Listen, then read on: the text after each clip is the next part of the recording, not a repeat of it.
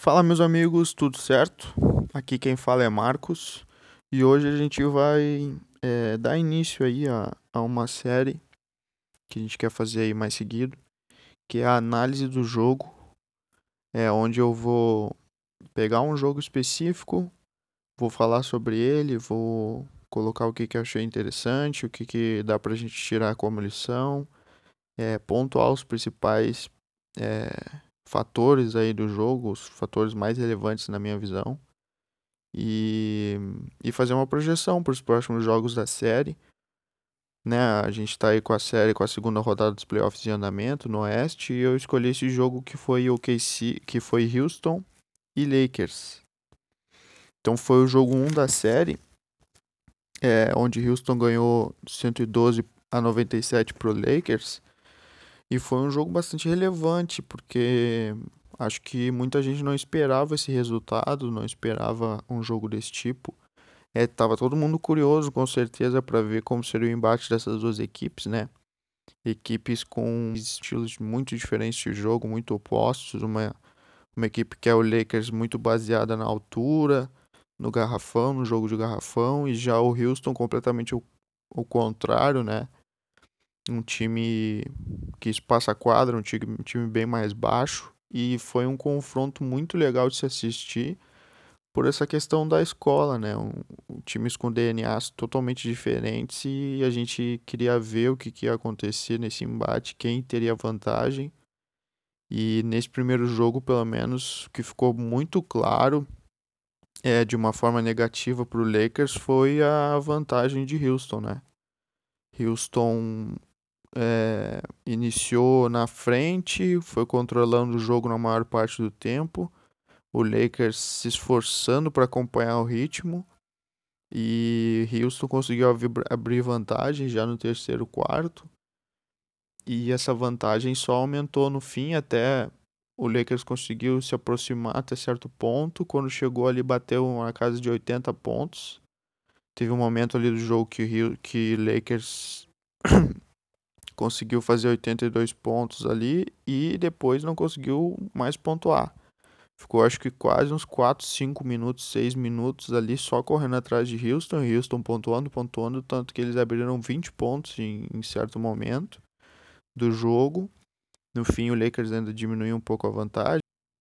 E, e foi até de certa forma um pouco melancólico o jogo algumas câmeras focaram no Anthony Davis, no LeBron, e eles estavam um pouco assim, extasiados, assim, né? Claro que é só um jogo 1, um, a gente não tá aqui é, crucificando ninguém, nem criando nada mais relevante do que é, até porque a gente se trata de LeBron, né? Quantas vezes a gente já, abriu, já viu o LeBron nos surpreender e dar a volta por cima nas séries e etc. Mas esse jogo surpreendeu nesse, nesse fator de que foi uma derrota onde o Lakers não jogou bem no ataque, mas é, era dava para ver assim no jogo, na expressão dos jogadores que era estava sendo muito desconfortável para eles aquilo, daquela sensação de tu tentar lutando, de tu tá dando o teu melhor na quadra e, e a diferença não diminui, pelo contrário os caras acertando uma bola de três atrás da outra e a gente não conseguindo nos encontrar no ataque. O jogo ficou muito concentrado em cima do LeBron e do Anthony Davis, né? Eu tenho os dados aqui. É, LeBron terminou o jogo com 20 pontos, até não foi uma pontuação tão alta para a carreira dele. E terminou o jogo com. Foi um, uma equipe como um todo, no geral. É, até nem acredito tanto ao Lakers essa derrota. E nem tanto assim ao Houston, que não fez uma partida brilhante também, mas aos estilos de jogo, né? Os pivôs do Lakers aqui, o Magui terminou com 12 minutos e o Howard com 11. Então, nisso já dá para tu ver que os pivôs não tiveram muito tempo de quadra, não conseguiram se manter muito tempo em quadra pelas trocas do Lakers. E o Anthony Davis, que até pontuou bem com 25 pontos, foi bem no ataque, ajudou, teve 14 rebotes, 3 roubos de bola e 3 tocos. É, também teve plus minus negativos de menos 6. Ele foi até, não foi tão mal quanto o LeBron nesse quesito. Mas realmente o Lakers sofrendo sem arremessadores, né? O Danny Green com 10 pontos, o KC, o KCP com 8, o Kuzma com 28 minutos e só 8 pontos. Aí o Caruso ajudou um pouco com 14 pontos, mas depois nenhum outro jogador do Lakers passou dos 10 pontos, né? Então a gente tem o, o tem só quatro jogadores passando dos, dos 10 pontos e e os bancários ajudando pouco na questão da pontuação. Já em Houston, em Houston a gente teve é, o Harden com 36 pontos, indo 12 vezes ali na linha de lance livre. Uh, teve 3 de 6 na bola, dos, na bola de 3 pontos, não foi mal. Teve o Westbrook com 24 pontos, 9 rebotes e um plus-minus de, de mais 15, né? Então ele foi bem no jogo. E o Eric Gordon ajudando também com 23 pontos, né? Outro jogador que foi bem. Outro jogador que foi muito bem foi o PJ Tucker, que não ajudou tanto assim na pontuação. Fez só 6 pontos, mas teve um plano mais de mais 19, né? E 9 rebotes. Foi o jogador com mais rebotes junto com Westbrook do Houston.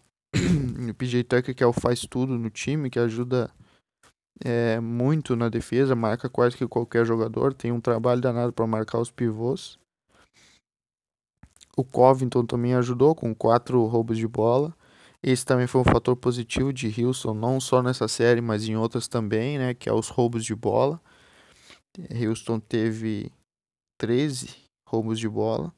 E os rebotes, a batalha dos rebotes que ficou igual, né? 41 para cada lado, apesar de Houston ter é, um time bem mais baixo, sem um pivô tradicional. Conseguiu empatar ali na quantidade de rebotes. Já nos roubos, teve uma vitória ali de 13 a 8, né?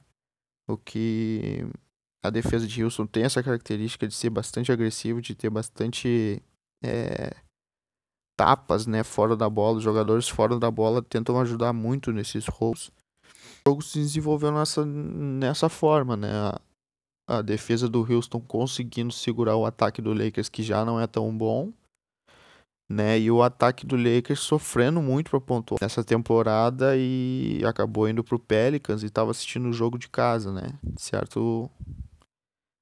Uh, estavam os GMs de Lakers e o, até o empresário do LeBron estavam chorando quando lembrar quando se verem essa cena do JJ Redick em casa vendo o jogo com o Lakers precisando de arremessadores, né?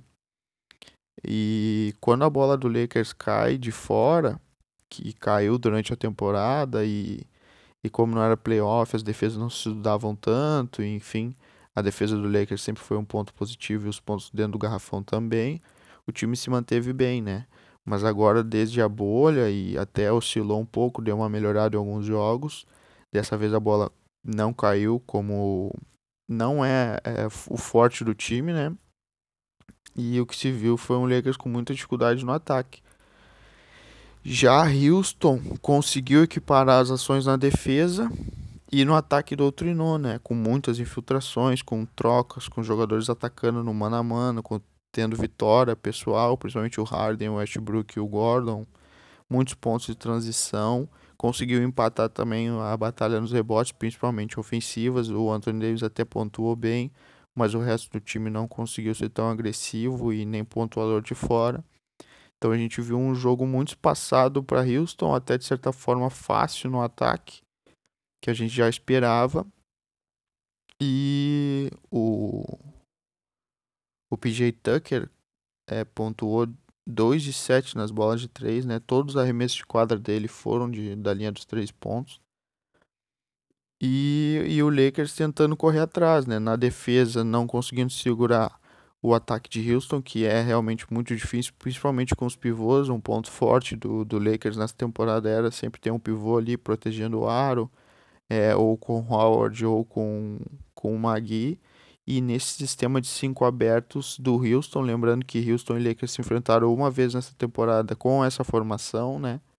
E foi vitória de Houston em Los Angeles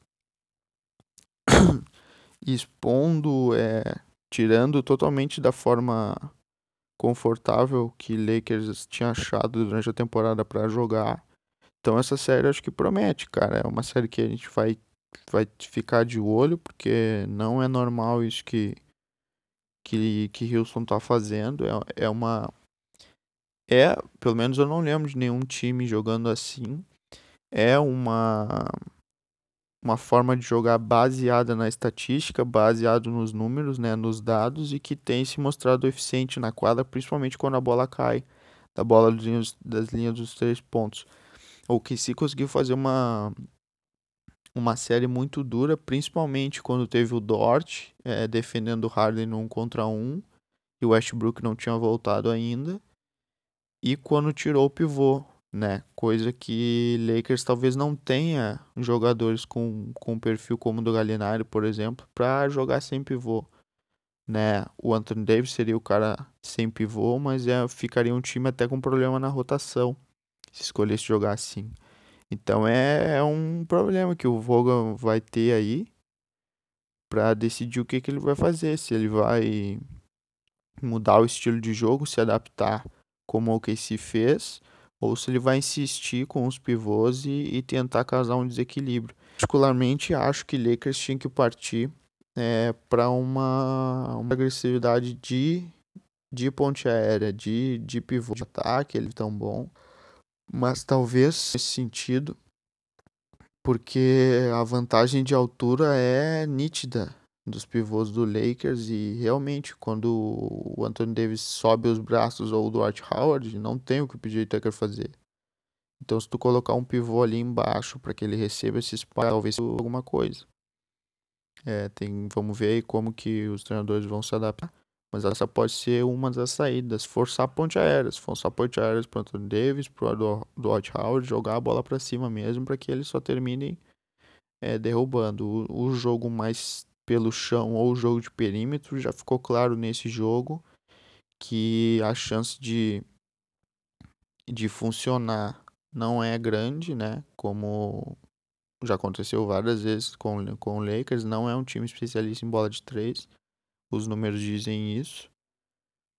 E e tentar equiparar as ações na defesa, talvez mudar para uma defesa zona, é, forçar, deixar eles for, forçarem infiltrações e de repente tomar menos bolas de fora, ou torcer para um jogo muito muito abaixo de algum jogador é, deles na bola de três e, mas eu acho que o segredo mesmo vai estar tá no ataque, o desequilíbrio que o Lakers pode ter para cima do Houston para melhorar na série é no ataque, porque na defesa é realmente muito difícil segurar esse time.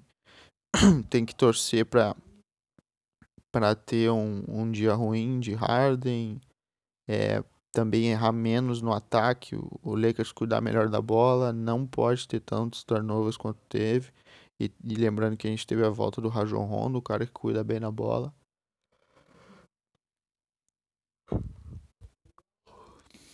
Mas é isso, vamos ver o que a série vai nos trazer aí. É recém o primeiro jogo, mas a, o sinal de alerta já tá ligado é, pro Lakers, porque a forma, principalmente a forma que o jogo se desenrolou e como ficou é, nitidamente desconfortável e ruim, até frustrante para os jogadores do Lakers, é, chamou atenção. E, e Houston vem trazendo uma novidade aí que ninguém esperava.